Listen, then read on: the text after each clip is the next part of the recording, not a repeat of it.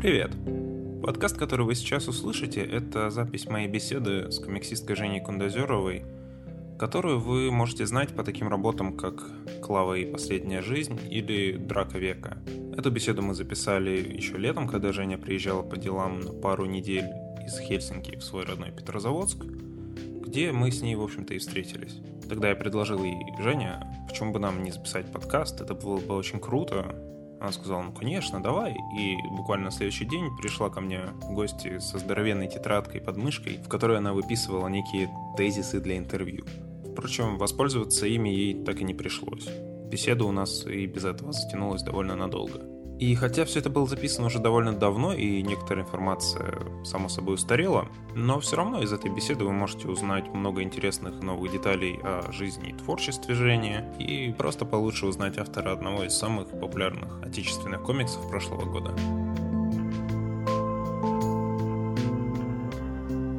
Попробуем немного серьезности добавить в нашу эту охренительную серьезную беседу. Давай, для начала, если получится. Для начала поздороваемся. Привет, Женя. Привет, Ян. Вот смотри, я тут пытался сегодня вспомнить, сколько мы с тобой лет уже знакомы. Мне кажется, мы с тобой вот плотно начали общаться, когда вышла э, «Драка века» в виде Зина еще. Вот тогда я к вам первый раз пришел в гости. Да, но я тебя помню еще за несколько лет до этого. Ты там... А, у Паши? Да, мы... ты терся в этом антикафе, Да. где на столке, и что-то даже нас спрашивал. Да, ну потому что я, естественно, узнал Игоря, а Игорь мой э, как бы кумир еще с детства. Это вообще другая долгая история. О, да. Эти, легендарная трилогия. Он почему-то всячески пытается сделать вид, что ее никогда не существовало, но... Да, но тем не менее мы праздновали десятилетие этой трилогии. Когда это, кстати, было? Погоди. М. У вас какая-то череда У десятилетий. меня на, да- на даты плохая память. Мне кажется, что пару лет назад, еще до того, как мы уехали, мы собрали всех, кто там снимался, Мгм. и смотрели скопом, и Игорь там просто морщился от боли. Мы такие, нет, Игорь, это смешно. Кринжово. Нет, прекрасно.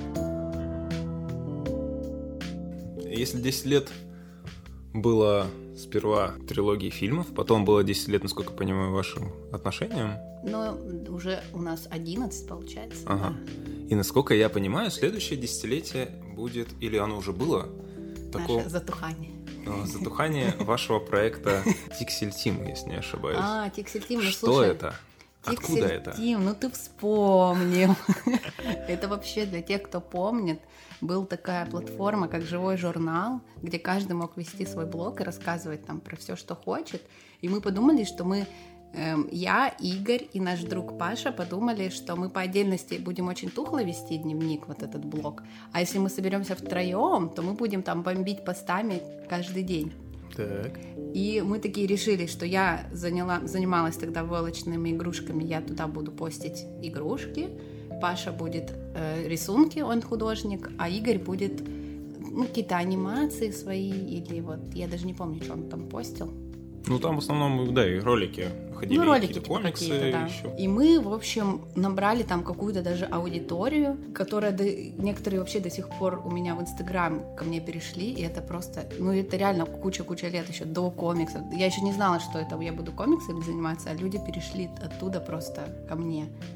И мы, в общем, постили эти всякие свои посты, набирали аудиторию, но потом же он уже в тот момент затухал, умирал, и мы как бы на труп вскочили.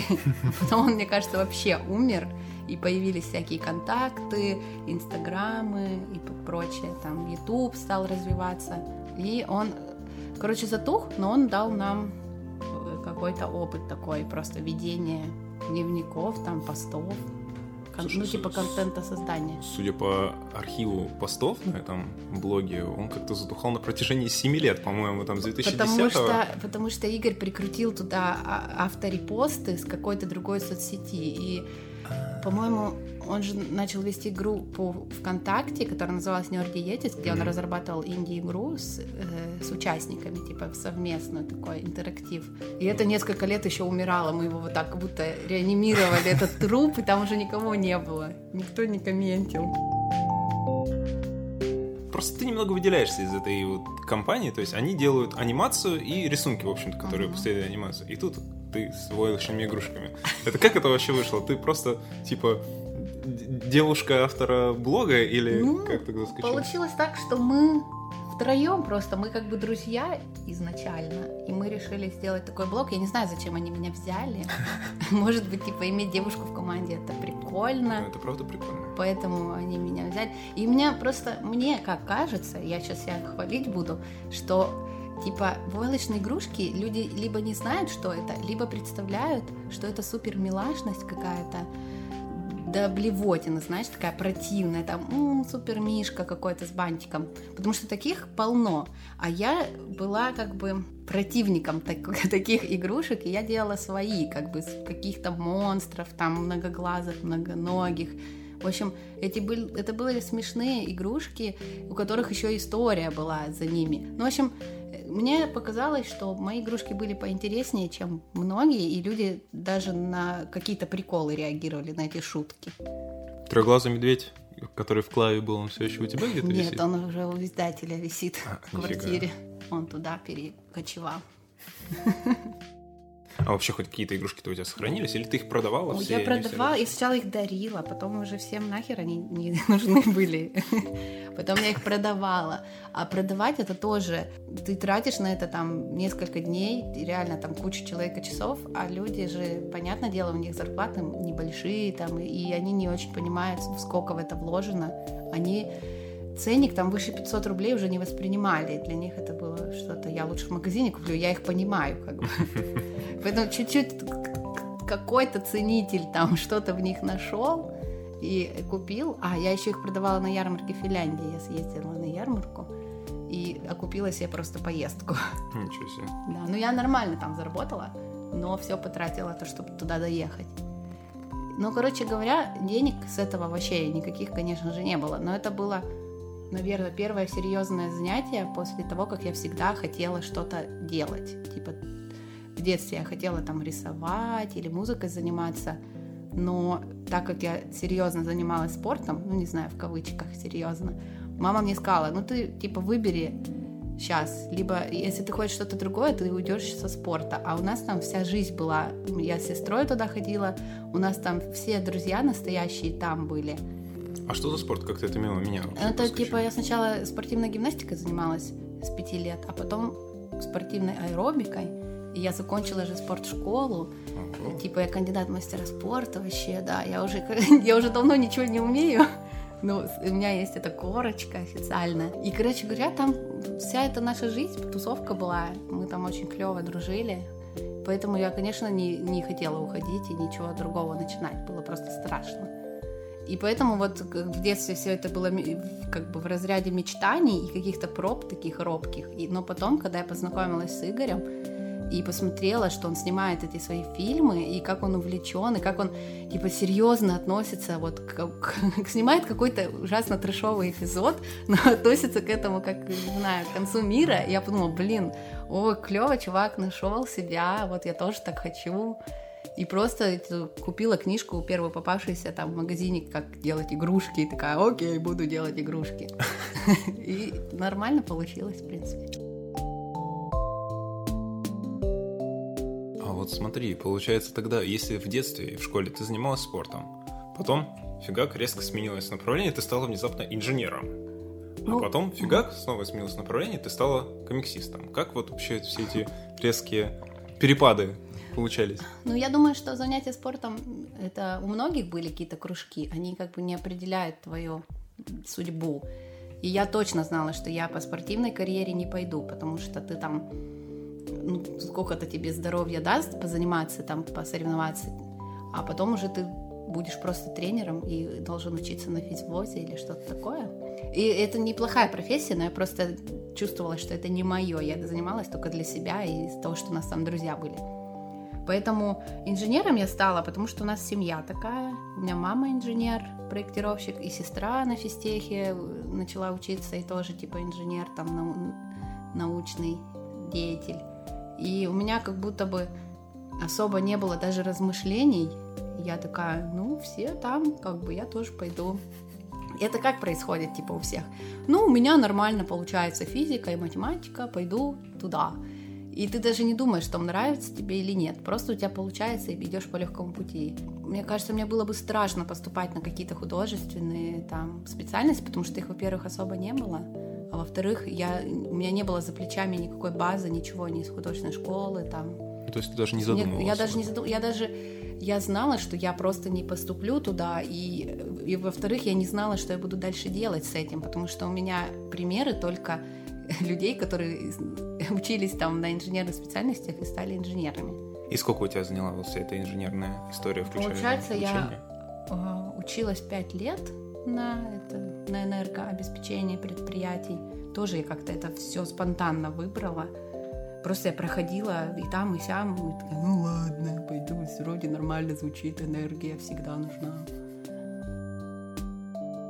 Самое важное, что случилось мне со мной в университете, я познакомилась с Игорем. Ну, в плане, что я его до этого видела. Я его еще видела первый раз лет за пять, наверное, до нашего разговора первого, потому что он учился с моей сестрой в одном классе в лицее и у него был гигантский прыщ на носу. Вау, какой прыщ! И потом через пять лет... он тебя зацепил. Да, да, через пять лет я была на втором курсе, мы с ним как бы познакомились, все завертелось, как бы я там уже поняла, что, ой, я хочу чем-то другим заниматься. То есть я игрушками уже начала заниматься в универе, на самом деле, на третьем или четвертом курсе. Я уже понимала, что мне что-то не нравится. Ну, как обычно, ты же уже там три года отучилась, осталось два. Бросать, что доучись. Я доучилась, и потом пошла работать. А, вообще это было так, что я закончила универ и такая, все, выдохнула. Для меня это была миссия номер один — закончить. И такая, все, ничего не делала, просто дома прохлаждалась. И мама меня робко спрашивала, ну что ты там будешь работу искать? Я такая, да, потом найду, типа. Она боялась, что сейчас все закончили и побегут, все места займут. Я вообще об этом не подумала. Такая, да найду я, господи. И потом прошло два месяца, я распечатала резюме всякие, свои пачку, и посмотрела на Google картах, что ближе к моему дому, какая проектная фирма. Такая, о, вот это, пойду туда. Им даже, у них даже вакансии не было открытой, это просто была фирма, про которую я проектировала. я прихожу такая, говорю, вам нужна я с красным дипломом. И они такие, ну давай, вообще-то приходи. Вот, типа, вот можешь выходить на работу. Я такая, ну не знаю, мне еще к бабушке надо съездить. Я только в августе приду. Наглешь вообще. Меня взяли на работу, я еще там торговалась. Они такие, ну, приходи. Короче, я пришла в августе на работу. И семь лет после этого прошло, я работала на этой первой работе, которую выбрала по месту как бы расположения. И оказалось, что это как бы в Петрозаводске очень крутая фирма, одна из нормальных, которая проектирует что-то, ну, довольно большая, там много людей и моего возраста, молодежи. Ну, в общем, я, конечно, очень много времени потратила на учебу и на работу, которая мне не нравилась но параллельно я все-таки уже думала, что я хочу что-то другое и начала вот в этом направлении что-то предпринимать. Просто так уходить никуда я побоялась. Ну, типа, бывает же иногда говорят, что вы просто там сорвите пластырь, уйдите, и тогда вот что-то найдете там, что-то будет но я перестраховалась 10 раз. И параллельно с этим, то есть поначалу ты занималась еще игрушками, когда... Да, э, да, еще а на потом... работе занималась игрушками. Как произошел вот процесс э, перехода из одного из игрушек в комиксы? Угу. Потом э, я игрушки стали все сложнее и сложнее. Вначале, естественно, они были простые. Я, кстати, потом э, перешла от делания игрушек к мастер-классам и рассказывала людям, как делать игрушки. Вот. А, я, кстати, забыла, это вообще не в тему, но у меня была немножко спортивная карьера. Я на первом, втором курсе преподавала аквааэробику. Вот, вот я применила свои знания. Вот что я делала. В общем, да, на первом-втором курсе я работала там, подрабатывала, а потом подрабатывала, что рассказывала, как делать игрушки. И потом я уже поняла, что я эти игрушки слишком какие-то простые, и чтобы сделать какую-то сложную, прикольную, ее нужно нарисовать.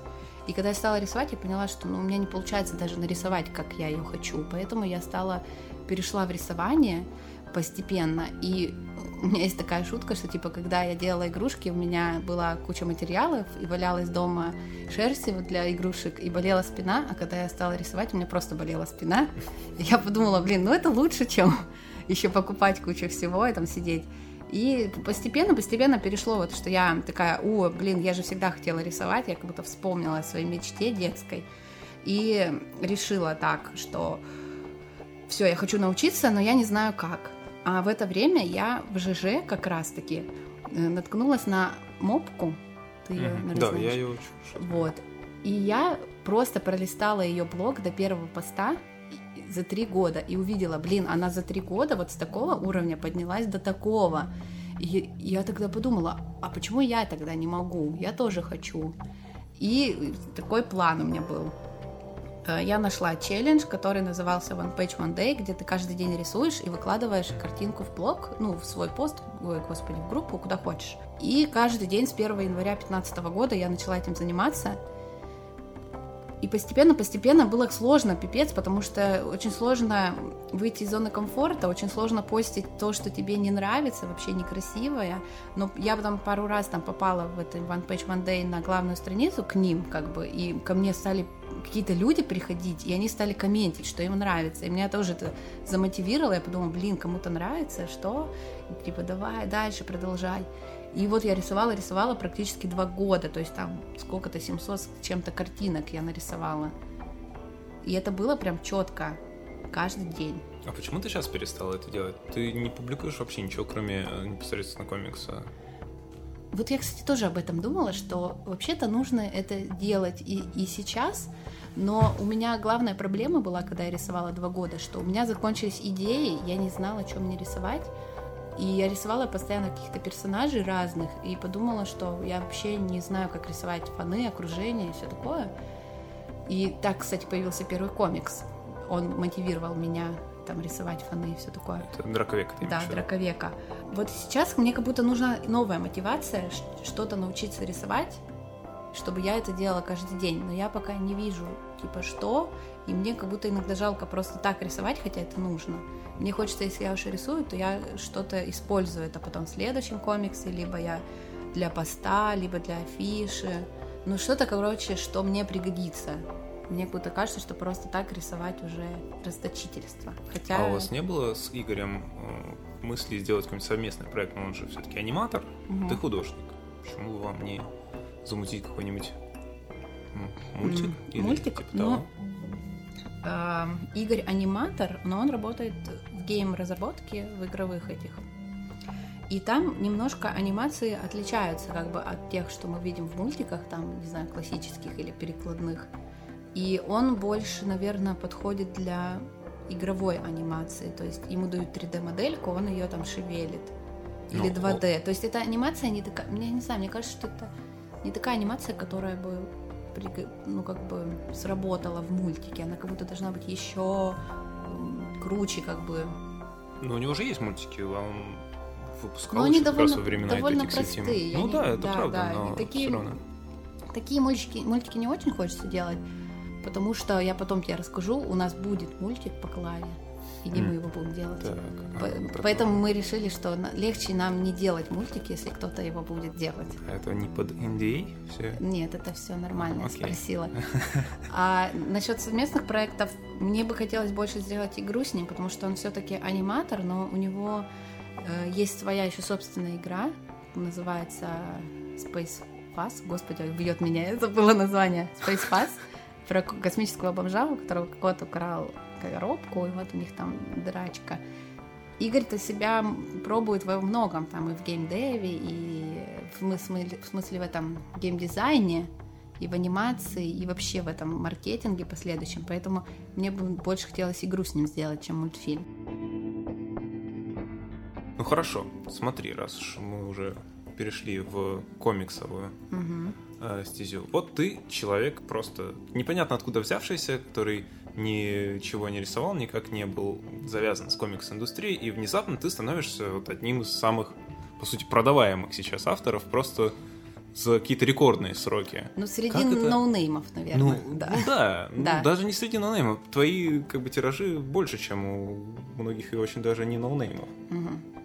А как так вышло? Вот это, опять же, твоя вот эта вот э, напористость, там, наглость, угу. или как так вышло? Ну вот я, кстати, думала об этом, да, и мне показалось, что я вообще, получается, в, гей, в, этот, в, индустрию комиксов вошла, когда мне было уже там около 30 лет. Mm-hmm. То есть я достаточно взрослый человек, и я понимала, что если я хочу какой-то продукт предлагать издателю, то это должен быть уже законченный, завершенный, что-то готовое, в общем многих просто есть всякие идеи, которые витают в голове, и они просто пишут издателю, у меня есть идея. Конечно, издатель на такое не отвечает, у него нет времени на идеи, ему нужно видеть результат. У него таких идей тысячи. И, наверное, это сработал именно правильный подход, адекватный, с пониманием работы как издателя, что они тоже взрослые люди, и как бы я хотела, чтобы ко мне относились, если предлагали мне что-то. Мы с Игорем доделали Клаву, ну, если про Клаву говорим, она все-таки продается хорошо. И мы сделали все, чтобы издателю было удобно и комфортно ее прочитать и как бы осознать, принять там, сказать нам да или нет. То есть мы распечатали этот готовый продукт, мы приехали на фестиваль в Питер, мы им написали, что мы сейчас вам привезем Клаву, вот такой комикс, он про это, рассказали про что комикс, приложили картинки, чтобы он сразу увидел уровень и рисунка, и историю оценил немножко, и, и электронную версию послали. Короче, мы сделали все, что можно, и в итоге вот мы нескольким издателям отдали на фестивале, и нам ответила конфедерация. Мне кажется, что э, сработал именно нормальный, адекватный подход, плюс то, что у нас была, в принципе, довольно большая история, уже первая часть истории. Это был не маленький комикс-сингл, потому что синглы не любят печатать. У нас был нормальный, весомый комикс. И, наверное, было история сама Клавы, она же э, основана на нашей жизни и рассчитана на таких же, как мы, кто любит играть в игры, там, на столке или видео. Мне показалось, что таких комиксов мало, наверное, в России, поэтому он отличается от других. Может, еще из-за этого зацепил. Но что? вот еще смотри, тебя сейчас тогда приглашают, ну ты сокрешила со всеми издателями, ты со всеми угу. ребятами из индустрии общаешься а, вот я очень еще хорошо. хочу сказать, извини, вот что еще в индустрии все практически моего возраста или чуть старше, младше. Может быть, да. еще это сработало, что ну, кстати... у нас бэкграунд похожий и все такое. Ты имеешь в виду именно те, которые работают в издательствах? И в издательствах, и авторы, им же 30 плюс-минус всем. Ну, вот, кстати, насчет авторов я как раз хотел у тебя поинтересоваться поскольку ты там свой возраст не скрываешь, а большинство, те, кто издаются, они ну, младше тебя лет на 10, мне кажется. Да, ну я не знаю, мне казалось, что наоборот, может, я что-то не то подумала. Ну, я считаю, что там, если им 24-25, это типа мой возраст. Ну, я имею в виду, что им не 50. Это понятно. Хотя, мне кажется... Индустрия молодая, поэтому как бы нормально. Ну да. И вот, тогда тебя сейчас возят э, по фестивалям, насколько я понимаю. Вот только что у тебя была встреча в Москве. Да, это, но это я сама сделала. А, вот расскажи, как ты это сама сделала, и это первая твоя, по сути, встреча с читателями или нет? Это моя супер первая встреча перед читателями, и я очень боюсь публичных выступлений, и очень редко это делала, и я подумала, что это способ мне побороть это страх, во-первых, развиваться как бы больше в этом направлении, плюс я подготовила лекцию, называлась «Ошибки начинающего комиксиста», и написала в магазин. Сначала написала в магазин 28 но в итоге мы провели это все в Чикугике. Но я потом могу рассказать, почему. Что я приеду в Москву в таких-то числах, хочу провести у вас встречу с читателями, и чтобы они пришли, у меня есть еще лекция для них готовая. Потому что я боялась, что просто так на меня никто не придет. А на лекцию как бы прикольно прийти тому, кто хочет делать комиксы, наверное. И, в общем, мы стали переписываться с Чукой Гиком, у них были все условия для этого, стол, проектор, микрофон, время свободное, удобное для всех в субботу. И мы с ними договорились на время, и, в общем, я сделала все анонсы везде, где могла, что люди приходите, я буду в Москве, подпишу вам книжки, если хотите. Плюс очень спасибо всем там, кто сделал тоже посты.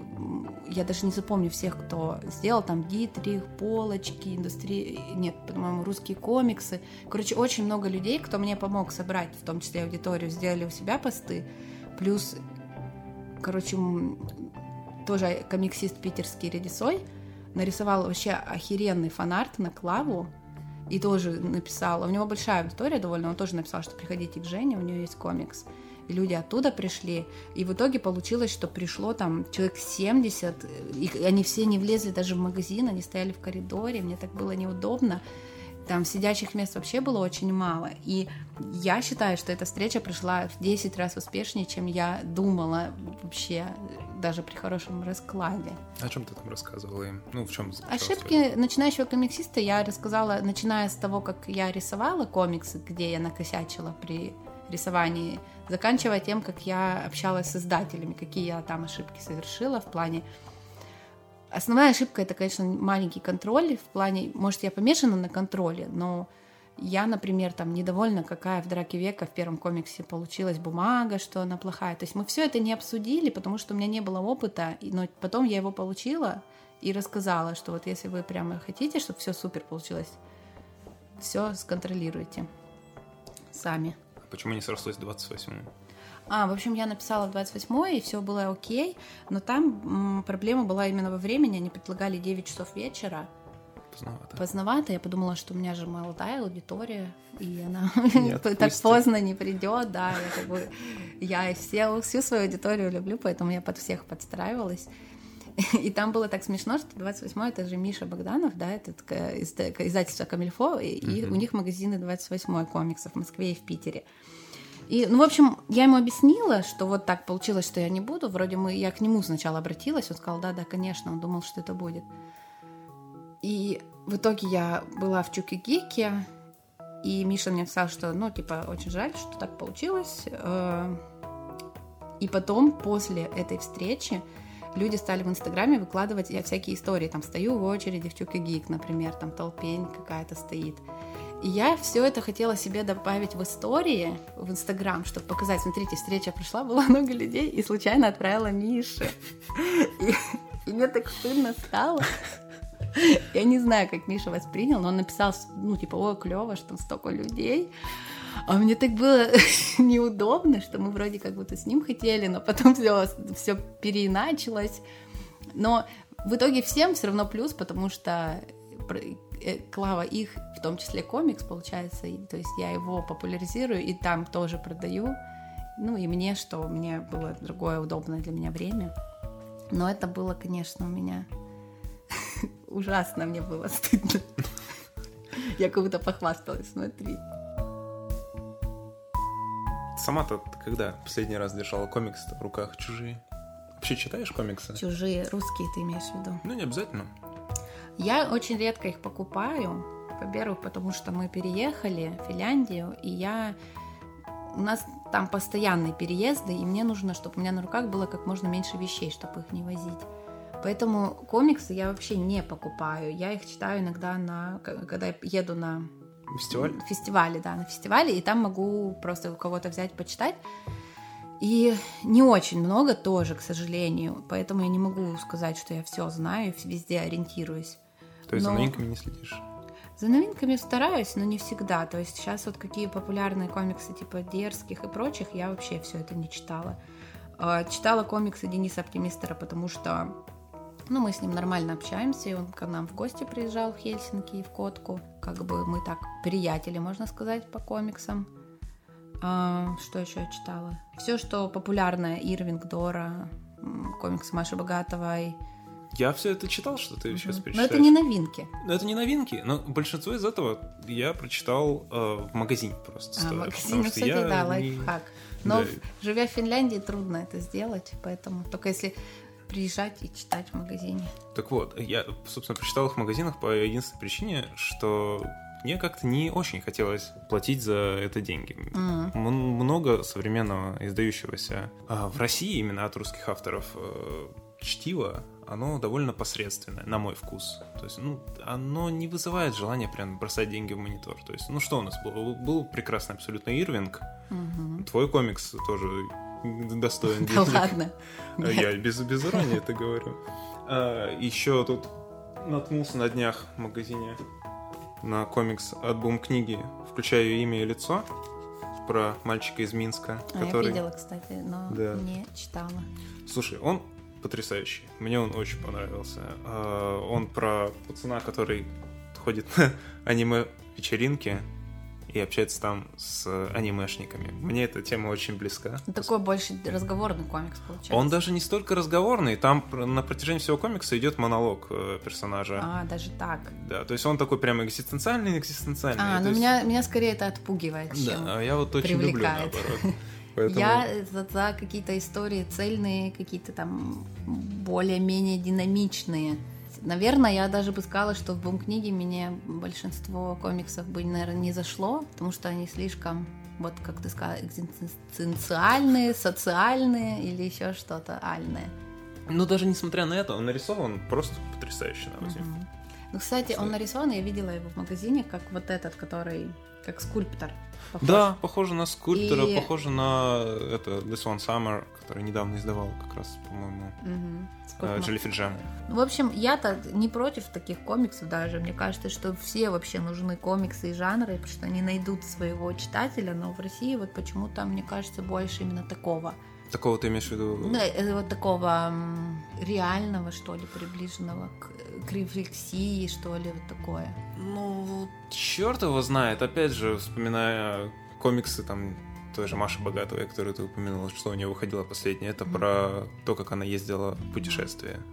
Ну, По это сути, это просто дневниковые записи. Да, и я как бы тоже не аудитория таких комиксов, но мне кажется, что в ее случае это бо- работает как ее мерч, то есть Да. люди, людям нравится следить за ней как за художником, потому что она довольно красиво же рисует, Не, приятно, и люди, людям нравится смотреть на нее в Инстаграме или на Ютубе, выпускают ролики, и они таким образом ее поддерживают как бы как художника. Как художник, у меня к ней вообще никаких вопросов нет, она замечательная художница. Я- Но конкретно как книжка, мерч не тоже знаю. не- ну, как мерч Маши Богатовой вполне, да. А как, и как бы как самостоятельная история, если типа в отрыве от автора, мне такое не заходит. Если Ну мне да. нравится автор, то такое зайдет. Вот, да, ты правильно сказал, что это мерч. То есть, если человек вообще не имеет представления, кто такая Маша Богатова, то его эта книга ну, вряд ли зацепит, на мой взгляд. Ну, кого-то может, но большинство, кого зацепило, они знают ее, Да. Машу. Вот про переживания, ты правильно сказала. У меня, наверное, больше нравятся истории более простые, чтобы в них была какое-то движение и динамика, пусть он даже будет простоват. Ну, я как про Клаву, я считаю, что Клава довольно простая Клава, история. Клава хорошо в своем жанре живет. Она Ну вот да. такая. Это комедия, это экшен-комедия, которая, в общем-то, является тем, чем хочет являться, и ни на что другое не претендует. Это очень хорошее качество. Ну, кстати говоря, еще уж про комиксы, я вот сказала, что много всяких социальных, это в книги. А еще у нас, мне кажется, я много не читала, но таких типа трешовых комиксов, каких-то, которые работают на иронии, там, на какой-то пост-иронии, Мгм. что-то высмеивают. И это комиксы, которые сами собой являются одной шуткой. Смотрите, мы сделали такого там героя или такой вот комикс. И они тоже как бы имеют право на жизнь, но мне кажется, что их тоже довольно много в российской индустрии. А мне хочется больше историй завершенных, без сериальности. Там Вот какие ты можешь? тома. Какие ты можешь из... Даже вообще за все время существования индустрии как таковой российской, какие российские комиксы ты можешь выделить, как вот именно Ну вот Ирвинг? Ирвинг, он от начала и до конца законченный, но с потенциальной возможностью продолжить его, Мгм. что, что Женя сейчас и делает. Он рисует второй том. Что еще законченное? Ну вот Дора, Ани Консерва, она, наверное, не совсем законченная, но по сравнению со всем, что есть, она законченная тоже. Как бы это ти- типа три, три э, там, осень, зима, весна школьная г- учебный год, тоже можно сказать, что завершенная. Но она довольно простая, и, она- и ты не аудитория до этого комикса, как бы. Ну, я говорю, я, наверное, мало что такого читала, чтобы... Вот я тоже пытаюсь вспомнить, как-то ничего так сходу не приходит. Ну, может, какой-нибудь там, да, неудобный. Ну вот тоже. э, детектив Мопс есть такая история тоже завершенная. Я ее не читал, но ее Мгм. так всячески продвигают. Ее продвигают, да, потому кажется, что она более-менее законченная, она А. тоже комедийная. Надо будет как Она закончена. По сути, это расследование дела одного. А, продолжение там не планируется? Не знаю, может, планируется. Надо будет потом прочекать. Вот, кстати, Женя Киямов э, с его комиксом. Он же супер продуктивный автор, нам, ну, Мгм. как я вижу. Он Да, рису- да. нарисовал отличную книгу. Да. Он рисует даже не одну, по сути, Да, две у него изданий. хороший тираж, большой, прямо до печатки уже всякие. Еще с вариантами обложками, Да, да, все да. как угодно. Он нарисовал комикс для Nike, он нарисовал комикс для там This is хорошо. Он супер продуктивный парень. Где он? Его вообще не видно. Он, ну, я понимаю, что он живет в Минске, как бы, Мгм. и, э, по сути, в другом государстве, но его не слышно ни на фестивалях, ни, он не дает никаких лекций. Почему так? Почему его не продвигают именно как медиаперсону? Это ведь от него самого зависит, как он хочет этого или нет. То есть сложно продвигать человека, если он сам этого не хочет, если он не Ну да. будет писать посты. Ну, хотя он делает посты и все такое, но это нужно нанять ему тогда какого-то личного пиар-менеджера, который его будет говорить там, давай постить что-то или это. А это не практикуется? Ты не Мне слышал? кажется, я вообще не слышала ни разу такого. И в основном, когда посты делаются, они же делаются просто какие-то информативные. Там рисую вторую страницу или там сделал анимацию. А я не знаю, но мне кажется, что людям, мне конкретно, что интереснее читать, это когда люди пишут про свои эмоции, про свои чувства, про факапы, какие-то ошибки, а не только про факты, что они что-то сделали. То есть можно написать, нарисовать страницу и написать еще какое-то переживание или радость по поводу этого. Я сама-то как бы не особо это прямо умею делать. А просто информативные посты меня тоже мотивируют в плане, что я смотрю, что все вокруг что-то делают, значит, тоже надо делать. Мгм. Так что мне кажется, и то, и то полезно, но э, Женя, мне кажется, спокойно бы раскрутился сам, если бы захотел. А я, как понимаю, он учится сейчас вообще даже не, не на специальности, связанной с рисованием или комиксами. И он, он молодой, сосредоточен, наверное, на учебе, там, на своей жизни. Для него это как э, хобби, может, у него охеренно все получается, он как вундеркинд, он типа и сценарист, и художник. Это очень уникальное как бы явление у нас в комиксах. Но он к этому относится довольно просто. Я слушал с ним одно интервью, он, кажется, создает впечатление такого очень милого Да, персонажа. да, он же абсолютно приятный, нормальный, мы там и переписывались, и я делала когда мой был первый фестиваль в жизни, Микрокомикон, в котором я сидела за своим столом, я же сделала косплей на Ирвинга. М, А, да. Да, поэтому я, я к нему супер положительно отношусь. А он не присутствовал на том? Нет, нет.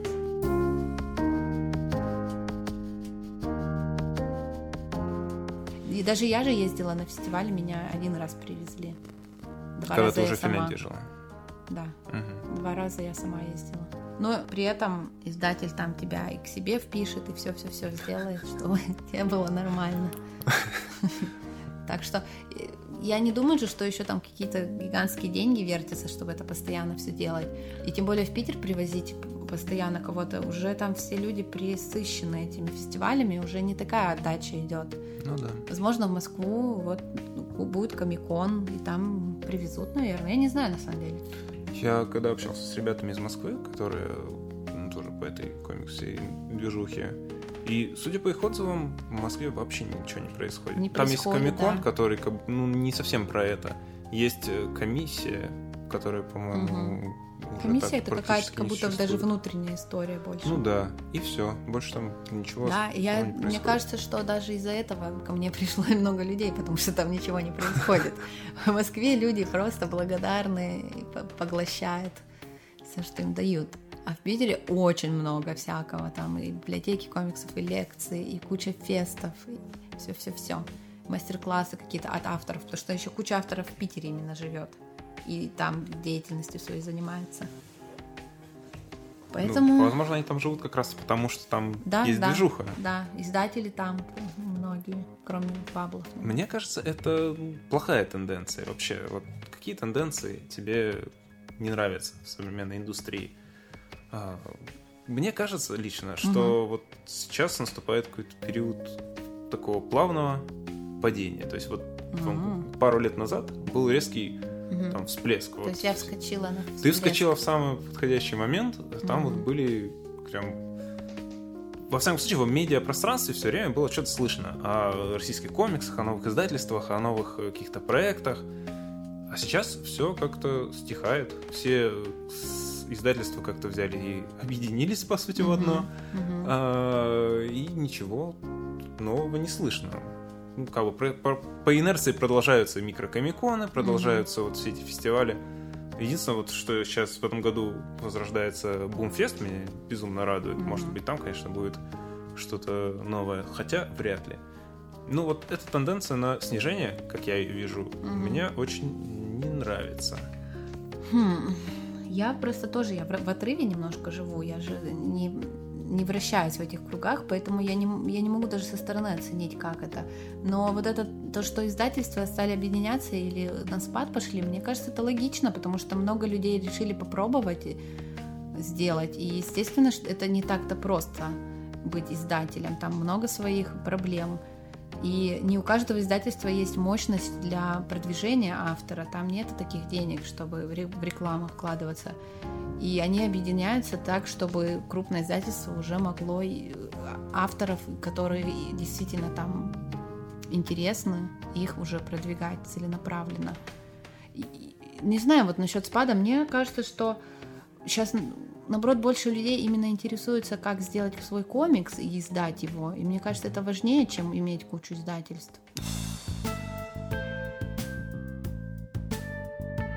Есть ли деньги в индустрии, как тебе кажется? Да, супер популярный вопрос. Возможно, если прям херачить, не, не, не, и у тебя куча идей, то будут деньги. Ты не совсем поняла. Я имею в виду не... Э, не у автора. Не у автора, а вообще а в вообще в принципе. В принципе. Я думаю, есть деньги там, где занимаются переводными комиксами, всякой супергероикой, потому что уже э, Голливуд и там Marvel DC сделали рекламу по всему mm-hmm. миру, поэтому, естественно, перевести комикс, там купить права и все такое, мне кажется, там есть деньга, и только если у тебя есть деньга с этих проектов, ты можешь эту деньгу вложить потом в каких-то отечественных авторов. А если у тебя такой нету никакого, не куплено ни, ни хоть одного какого-нибудь права там на Человечка-паука или еще что-то, то ты уже просто издавая русские комиксы не сможешь выжить. Mm. Мне, мне почему кажется, что эти же все издательства стали объединяться. Не хватает, наверное, денег на раскрутку. Ну да. И это, мне кажется, первый шаг как бы к увяданию. Но, тем не менее, а, помимо издательств, многие сейчас вообще по всему миру, именно не только в России, ударяются в сам издат. Как ты считаешь, вот в этой истории есть э, будущее? А авторы ты имеешь? Да, mm-hmm. они заводят себе патреоны, mm-hmm. они издают mm-hmm. зины, они э, делают мерч. Mm-hmm. и как бы получают с этого приличные деньги. А, Я думаю, что... За этим будущее? Можно подумать, да, что, блин, у кого-то вот так получилось просто на Патреоне заработать там свой сам издат, и у меня получится, но при этом они, скорее всего, выдают суперкачественный продукт, который интересен ну, людям. Разумеется. И, и если так, то, естественно, за этим будущее, потому что, ну, я даже не знаю, возможно. Но я, почему я был в издательстве издавалась, а не сама печатала, да? Потому что я на первом комиксе поняла, насколько это дорого самой, во-первых, mm-hmm. печатать. И если у тебя аудитория очень маленькая, у тебя его никто не будет покупать, твой продукт. И поэтому, если маленькая аудитория, как у меня, то, естественно, я хочу, чтобы меня издатель продвигал на всех фестах, там рекламировал и прочее. И у меня такое продажи тоже ведь благодаря издательству в том числе произошли. И аудитория стала расти. А если бы у меня была аудитория в полмиллиона человек уже, я там была супер харизматичная, и я сделала комикс как свой мерч, mm я бы лично попробовала сама его напечатать и распространять.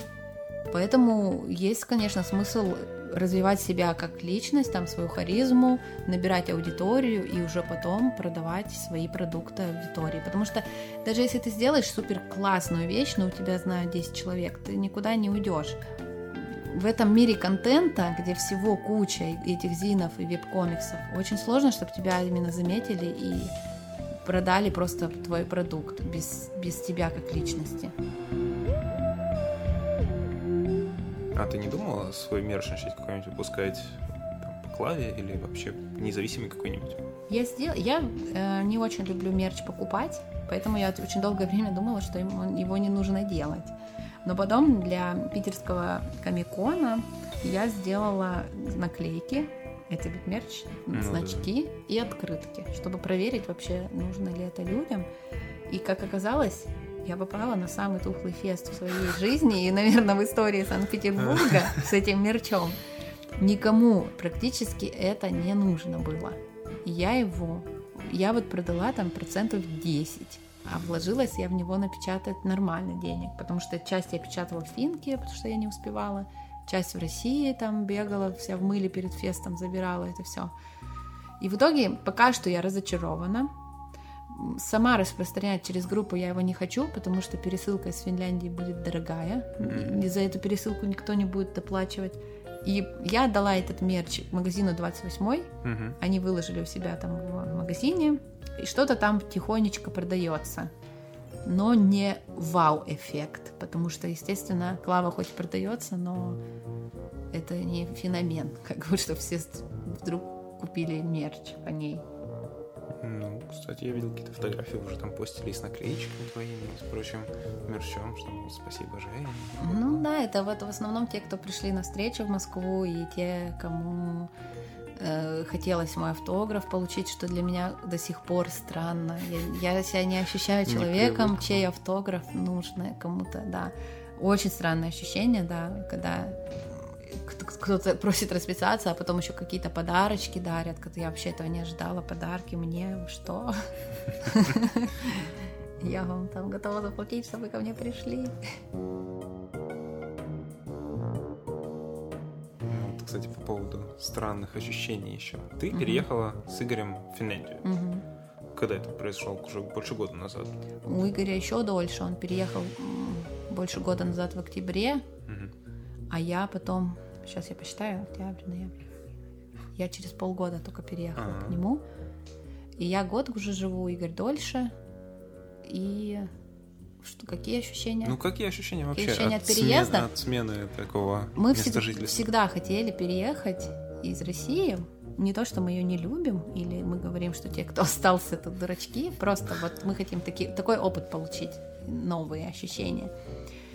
И мы стали смотреть в сторону Канады и в сторону Финляндии потому что в Канаде по моей специальности, я пока еще работала инженером, проверила, что моя специальность востребована в Канаде, и я могу получить вид на жительство, просто заполнив анкету и сдав экзамен по английскому языку. Я решила, что я буду в том направлении двигаться. Я вообще на тот момент забросила комиксы и полгода готовилась к экзамену, сдала этот экзамен. И, короче, пока все я это делала, Игорь уже нашел работу в Финляндии. У нас, короче, было соревнование в начале, что я говорила, нет, мы в Канаду, он сказал, нет, мы в Финляндии. И в итоге он выиграл, мы поехали в Финляндию. Я не жалею, что мы туда переехали. Во-первых, она очень близко к России, к нашему городу родному, мы можем легко приезжать. Во-вторых, э, все, что я ожидала в плане плюсов, там есть, там комфорт, чистота, безопасность, вот это все. И еще пропал страх вот этих переездов. Раньше казалось, что жить в другой стране это что-то за гранью вообще разумного, что это очень сложно, и вообще там что на английском разговаривать, господи. А сейчас кажется, да, да, нормально вроде, ничего особенного в этом нет, хотя я помню, что вначале это было непривычно. И сейчас мы уже даже готовы куда-то, не конкретно сейчас, но в принципе не против еще какой-то другой стране попробовать пожить потому что опыт-то классный. Но в первые дни переезда я помню себя. Игорь привез меня в какую-то общагу, мы там жили в общаге с какими-то людьми, а я вообще очень долго привыкаю к новому и к людям, в принципе, я интроверт, я люблю дома там сидеть, ни с кем не общаться. Я там вообще могла ждать, пока с кухни все уйдут, чтобы что-то приготовить, лишь бы там ни с кем не пересекаться. И я когда выходила на улицу, мне все так страшно было, все на финском, все говорят на финском. В магазине я не понимаю, что взвешивать где, потому что я не знаю этих названий. взвешиваю что-то не то, короче, половину продуктов не могу купить, не понимаю, что покупаю. В таком бытовом плане у меня был такой страх. А, ну, Игорь, он сказал, что у него до, до такого не доходило, как у меня. А у меня было как бы дискомфорт, что я типа чужая, я здесь чужая, я никому здесь не нужна, и все, все говорят мне по-русски. И чем ты там сейчас занимаешься? Мы переехали из э, Котки в Хельсинки. Да, да. Ты там работаешь или ты фрилансом занимаешься? Я не работаю. Официально в Финляндии я считаюсь безработной. Я вообще переехала, ой, как, по семейным связям. Из-за того, что мы с Игорем вместе, mm-hmm. у него рабочая виза, а у меня family tie. Mm-hmm. Ага. Мне, как гражданский брак, там официально считается официальным, вот, автология, короче. И я переехала туда, э, сходила в бюро по трудоустройству, мне сказали, что, в принципе, твой... У тебя хорошо, что есть диплом, но, скорее всего, ты не сможешь здесь работать инженером. Ну, может быть, если бы я прям очень сильно хотела и постаралась, я бы нашла какую-то полурусскую фирму, которую бы меня взяли, или англоговорящую. Но я сама знала, что я не хочу быть инженером, еще переучиваться здесь на инженера в другой стране. И я сказала, что да, наверное, нет. И они мне предложили такой план, что ты давай будешь безработной, мы тебе будем платить пособие, а ты будешь учить финский на курсах бесплатно. Я сказала, конечно, давайте, поучу финский. И это не, не так много времени занимало, как бы, не как работа. И у меня было куча времени для себя, то есть я там как раз допиливала Клаву, доделала, вот она вышла, мы занимались маркетингом, трейлером для Клавы, я ездила на фесты и параллельно рисовала какие-то фриланс-картинки небольшие, но это как бы не за очень большие деньги. То есть у меня была полная свобода, чтобы развиваться как в том направлении, в котором я хочу, там в иллюстрации. Поэтому я безработный фрилансер, уч- уч- изучающий финский язык. Все, что я знаю о комиксах в Финляндии, mm-hmm. это газета Кути-Кути и... Даже я такой не знаю. О, это замечательно, я потом дам полистать. А, и огромные стеллажи с комиксами про Дональда Дака. Да, это есть, это есть. В каждом продуктовом, в каждом киоске есть Дональд Дак. И там, по-моему, даже когда президента выбирают, кто-то какой-то маленький процент людей вписывает Дональда Дака и голосует за него. Почему? Я не знаю, очень, я не знаю, почему он очень популярен, я не изучала этот вопрос, но когда сделали эти Дональдаки историю, что Дональд Дак в Суоме, в этой Финляндии, там они вообще все писали от счастья, что он в Суоме. В плане комиксов я там вообще не шарю, я не была ни на одном фесте. Я заходила в их комиксные магазины, их, их очень мало, на самом деле в Котке их не было, в Хельсинки я знаю там 2-3, плюс всякие антикварные, где продают старые супергеройские синглы. И есть у них местные авторы на финском, но я не скажу, что много. В основном я видела все то, что я видела и на русском. В плане там Брайан Лиамели и еще какие-то Скотт Маклауд, то есть... На финском все это? У них на английском есть и на финском. Такие интернациональные вещи у них на английском все, uh-huh. а на финский они, по-моему, вообще не переводят. А какие-то локальные авторы у них на финском. Вот еще какой-то у них есть Фингерпори, я даже не читала, а, да, который даже в России издавала Конфедерация. И да. сейчас я видела какие-то постеры, что будут фильм снимать по Фингерпори. Я подумала, вау, ну это, это же клевый уровень на самом деле снять фильм по комиксу. Но вот получается, что у них локально какой-то знаменитый становится комиксом 2-3 штуки, и все. Как таковой индустрии я не знаю, как они там работают. Не узнавала.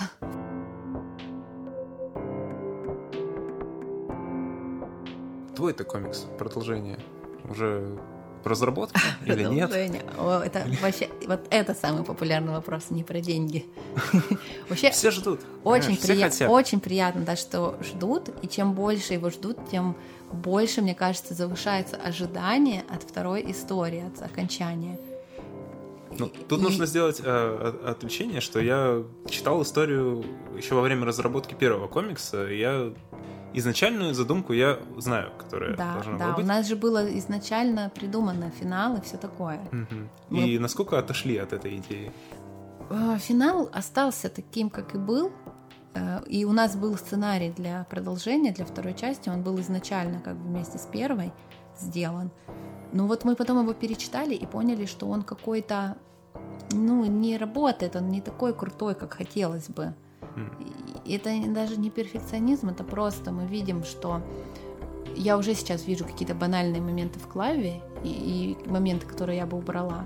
И мы их увидели во втором сценарии. И мы решили, что хотелось бы, чтобы Клава стала прямо очень крутым проектом, очень крутой историей, которая не только в рамках комикса будет существовать, а в, там и мультик, и фильм будет, и какая-то там целая вселенная там по Клаве, чтобы Клава была самостоятельным персонажем.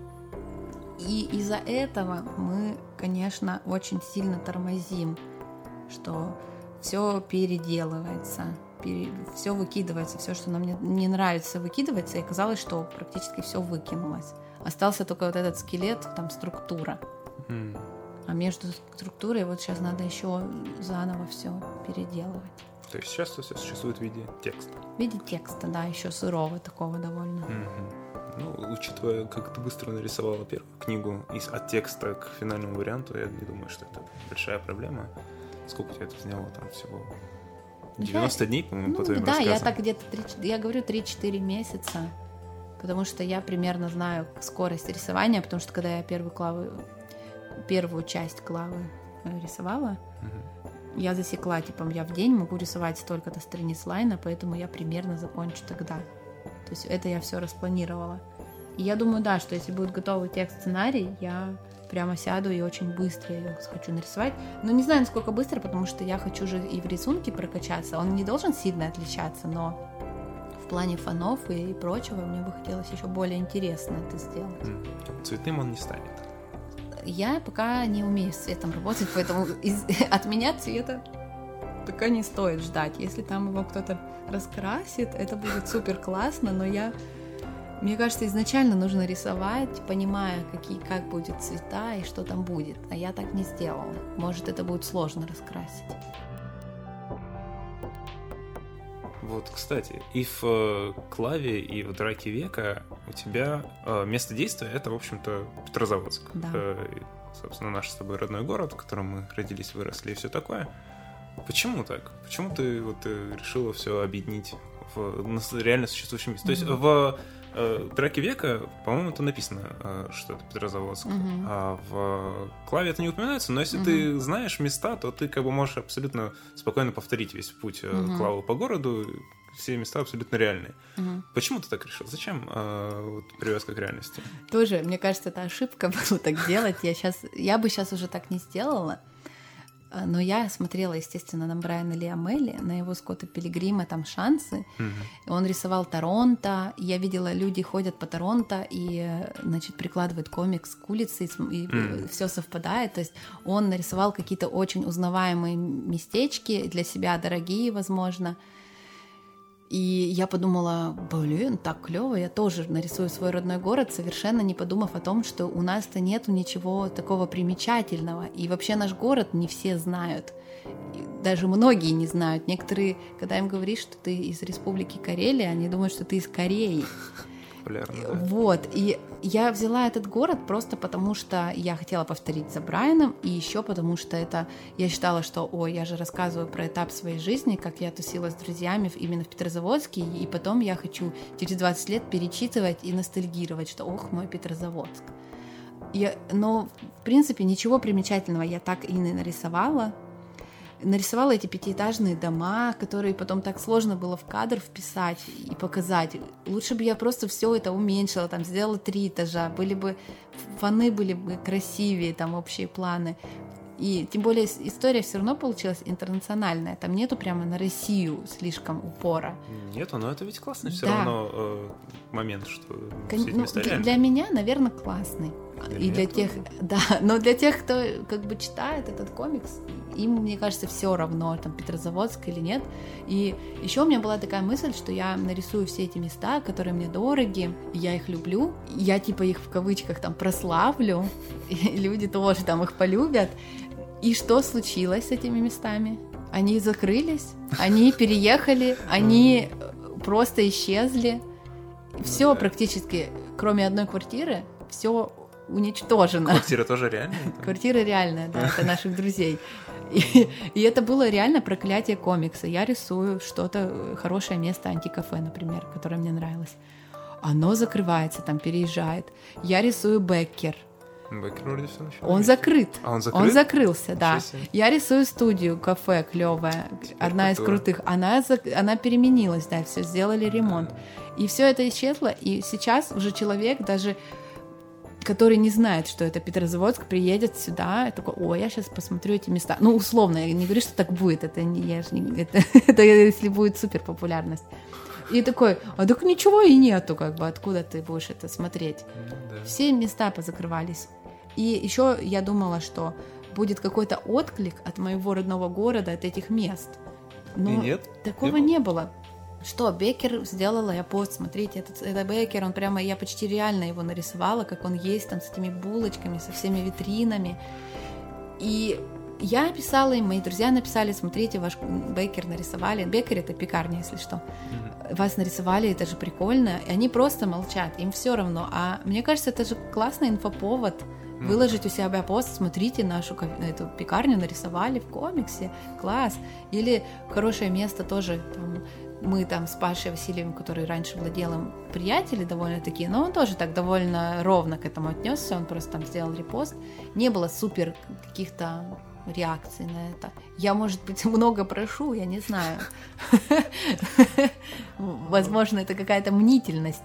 Но мне казалось, что это классный инфоповод для любого места. Потому что что булки все время постить? Ну да. Какое-то разнообразие. И вот просто только другое кафе-бар, студия, в которой работает э, сестра Клавы в комиксе, они там что-то сделали. Ну, и клево мне Но потом закрылись все Потом равно. закрылись, да, и все равно все испортили. Всего этого нету. В общем, вот моя ошибка была в том, что я сделала это больше для себя, но это теперь уже не работает так, как я хотела. И никому это нафиг не надо знать, что это Петрозаводск. Ну, не скажи. А, Даже несмотря на все эти закрывшиеся места, там есть виды города, просто там есть парки, улицы, просто все это узнается. Если ты хоть минимальное представление имеешь о городе, то даже в «Драке века» было там очевидно места, просто попадающие случайно да, в в кадр, «Драке», там да. понятно. Ну, А, возможно, Это знаю. приятная деталь, которую как бы не все поймут, но те, кто поймут, те как бы пустят слезу Да, возможно, возможно. Но меня теперь смущает, конечно, что у нас дома все такие одинаковые, по сути. Что дом настольщиков, что Клавин, все какие-то коробочки с окнами. Поскольку все это происходит в твоем родном городе, насколько твои персонажи это ты? Сколько Клавы это ты? Насколько вот девочки это ты? Э, Или это, может, какие-то твои друзья на самом деле? Мне кажется, что Клава это мое альтер-эго, это какой я бы хотела быть. Такой иногда э, супер уверенной и плюющей на чужие чувства, потому что мне кажется, что я иногда излишне думаю о чужих чувствах. И я в комиксе это скорее босс, Ого. который очень стеснительный. Я, конечно, там персонажи карикатурные и усиленные, но в боссе есть часть меня. Мне, мне кажется, когда я что-то хочу человеку сказать, особенно какое-то замечание или еще что-то, я никогда не пойду на открытый конфликт. Я буду очень долго обтекаемыми фразами подводить человека к, там, к чему-то или сказать ему. То есть, если я его хочу поругать, я там его еще пять раз похвалю перед этим. Поэтому босс это я скорее, Клава это мой, какой я хотела бы быть, но не на сто процентов. А, В Клаве есть, наверное, азарт от меня, потому что когда я играю в игры, я псих. Мне все равно, что мы дружим. Я хочу выиграть, как бы. А настольщики, которые там есть, это тоже карикатурные образы, сборные солянки из моих друзей. Потому что я взяла там по 2-3, по 2-3 черты каких-то ярких и перемешала все, и получились там один настольщик, который очень любит чистоту, их свою квартиру, и там нужно ставить там вот чашки на подстаканчики, как у тебя. Но это не, не ты, но есть похожий персонаж у нас в компании. И я подумала, о, я его такая сделала персонажа, а потом с его квартирой случится ого-го, что. Типа он ее так любит. И кто там еще есть из таких ярких? Ну, есть люди, которые там не особо умеют играть Есть на столке. Сестра Клава. это Сестра твоя Клава. сестра или нет? Сестра Клавы? Скорее, нет. У меня есть сестра старшая, на два года старше, и мы с ней в детстве много играли в Дэнди и потом в компьютерные игры, так что у нас с ней есть вот такая история, а в Клаве мы этого не раскрывали. И, в принципе, сестры Клавы там не очень много, она скорее на контрасте с Клавой выступает, что она, ну, как будто бы она такая типичная и обычная, но адекватная и нормальная по сравнению с Клавой. А девочки из «Драки века»? А, одна из девочек это тоже наша нынешняя подруга. Ну, как мне показалось, ее даже зовут Ириха. Она тоже карикатурная очень.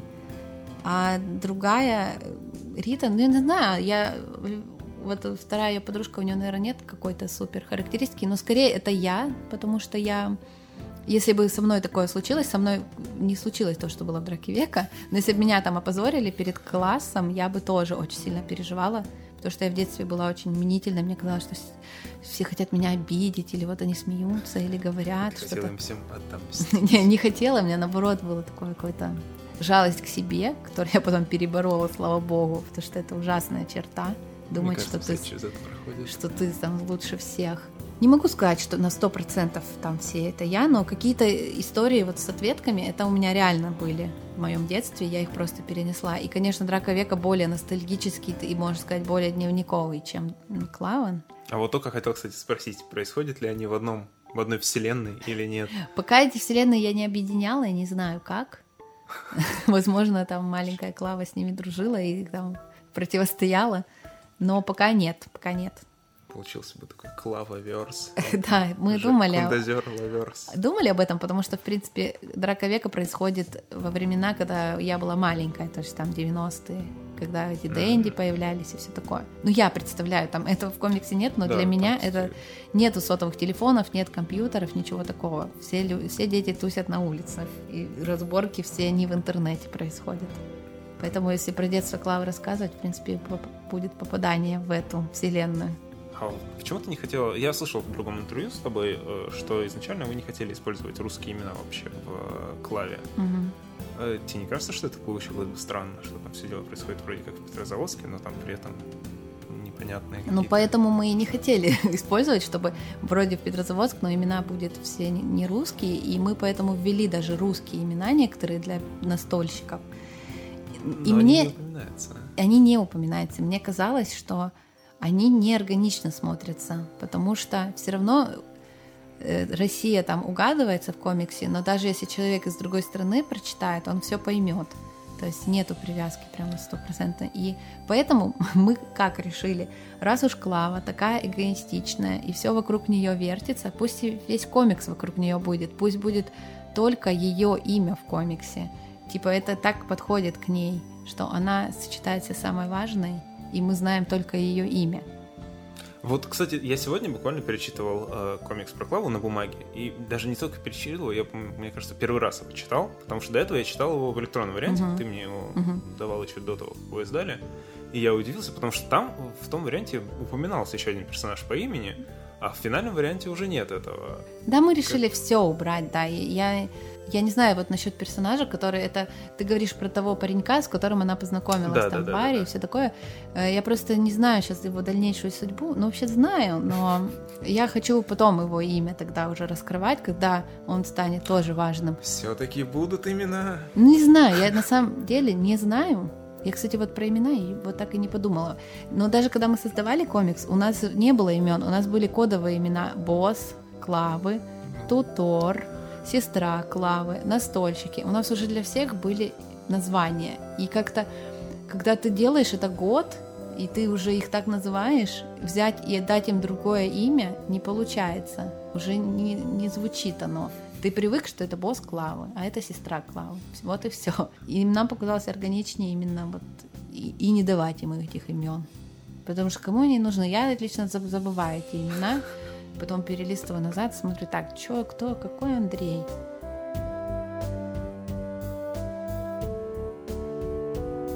Почему вы так не любите первую сцену в комиксе? Первая На мой сцена. взгляд, она потрясающая. Там натурально самая смешная шутка в комиксе это где Клава пытается подкатить к своему боссу. Я просто ну, смеюсь голос э, каждый раз с нее. Это потрясающе, когда он дает ей деньги там и все такое. Это...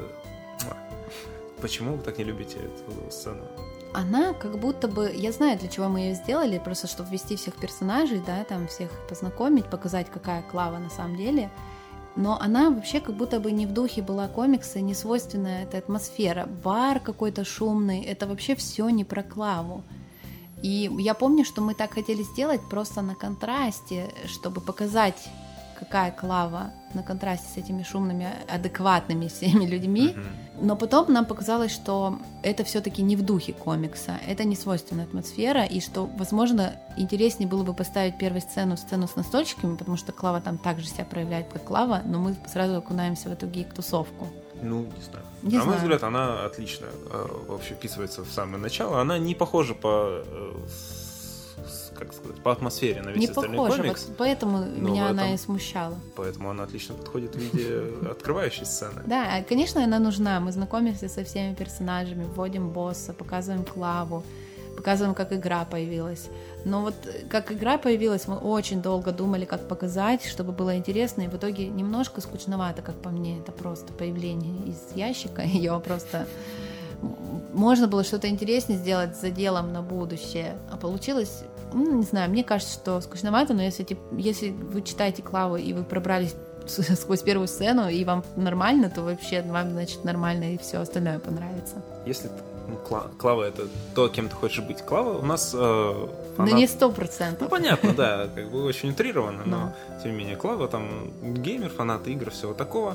Если в тебе это геймерская жилка, Есть во мне жилка, потому что мне кажется, что у меня появился Дэнди довольно рано. Нам мама подарила на Новый год. Вообще супер. Супер мама. Кто дарит своим детям такое, не знаю, чтобы они залипали в телевизор лучшие постоянно. родители дарят. Да. И мы играли с сестрой очень много.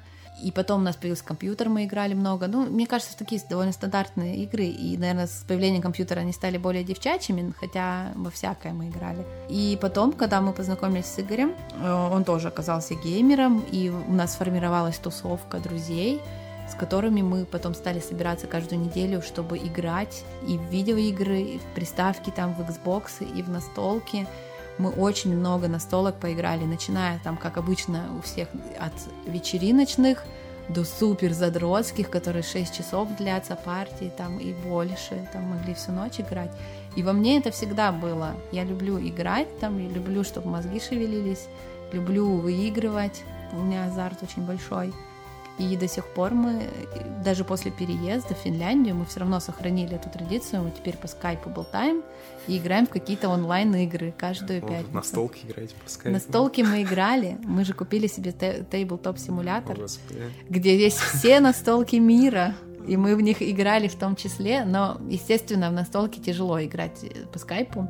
Нету этого, этой атмосферы, как бы. Нельзя просто взять, ударить человека рядом с тобой, который там... Ну и, и в видеоигру тоже. Мы же на Xbox играли, сидя на одном диване. Мне вот это больше всего нравилось, что ты можешь физически еще на человека повлиять, ты можешь там заорать, там еще что-то. Слушай, в тебе все-таки много от Клавы.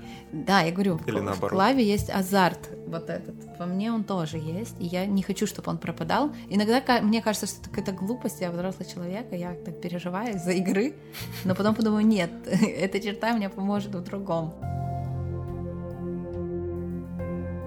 Даешь ли ты свои комиксы почитать родителям? Я маме э, дала, я маме даже давала еще не напечатанный комикс, а просто распечатанный на принтере и сшитый нитками.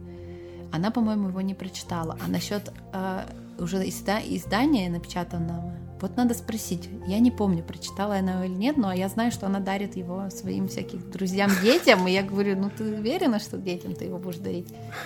Э, Потому что комиксы 12+. А младший, я не знаю. Просто Клава это не та ролевая модель, которая должна быть. Э, Там Негативный про другое. Там все, все вокруг должны быть ролевой моделью, все адекватные люди. Ну, мне кажется, там на самом деле адекватных людей как таковых в комиксе практически нету. Ну да, они все-таки карикатурные. И ма- мама, не знаю, не помню, прочитала она или нет, но, естественно, если она прочитает, она скажет, что это супер хорошо, ей все нравится. Сестра моя прочитала, и вторая сестра двоюродная, и всем, естественно, нравится.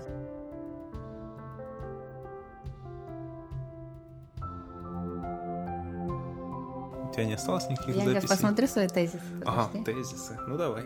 Так, что я хочу сказать? Хотела Ты хочешь сказать. рассказать потрясающую криповую историю про голову щенка, наверняка? Нет, я не буду рассказывать. Я тут тезисы только про комиксы, А, чёрт. и про индустрию. Пускай Ам. эта история про голову щенка уйдет с нами в могилу. Ужас. Я не буду реально. Я- хочу немножко сказать, что мне стали люди писать в директ в Инстаграме и в сообщения ВКонтакте всякие, кто хочет тоже делать комиксы.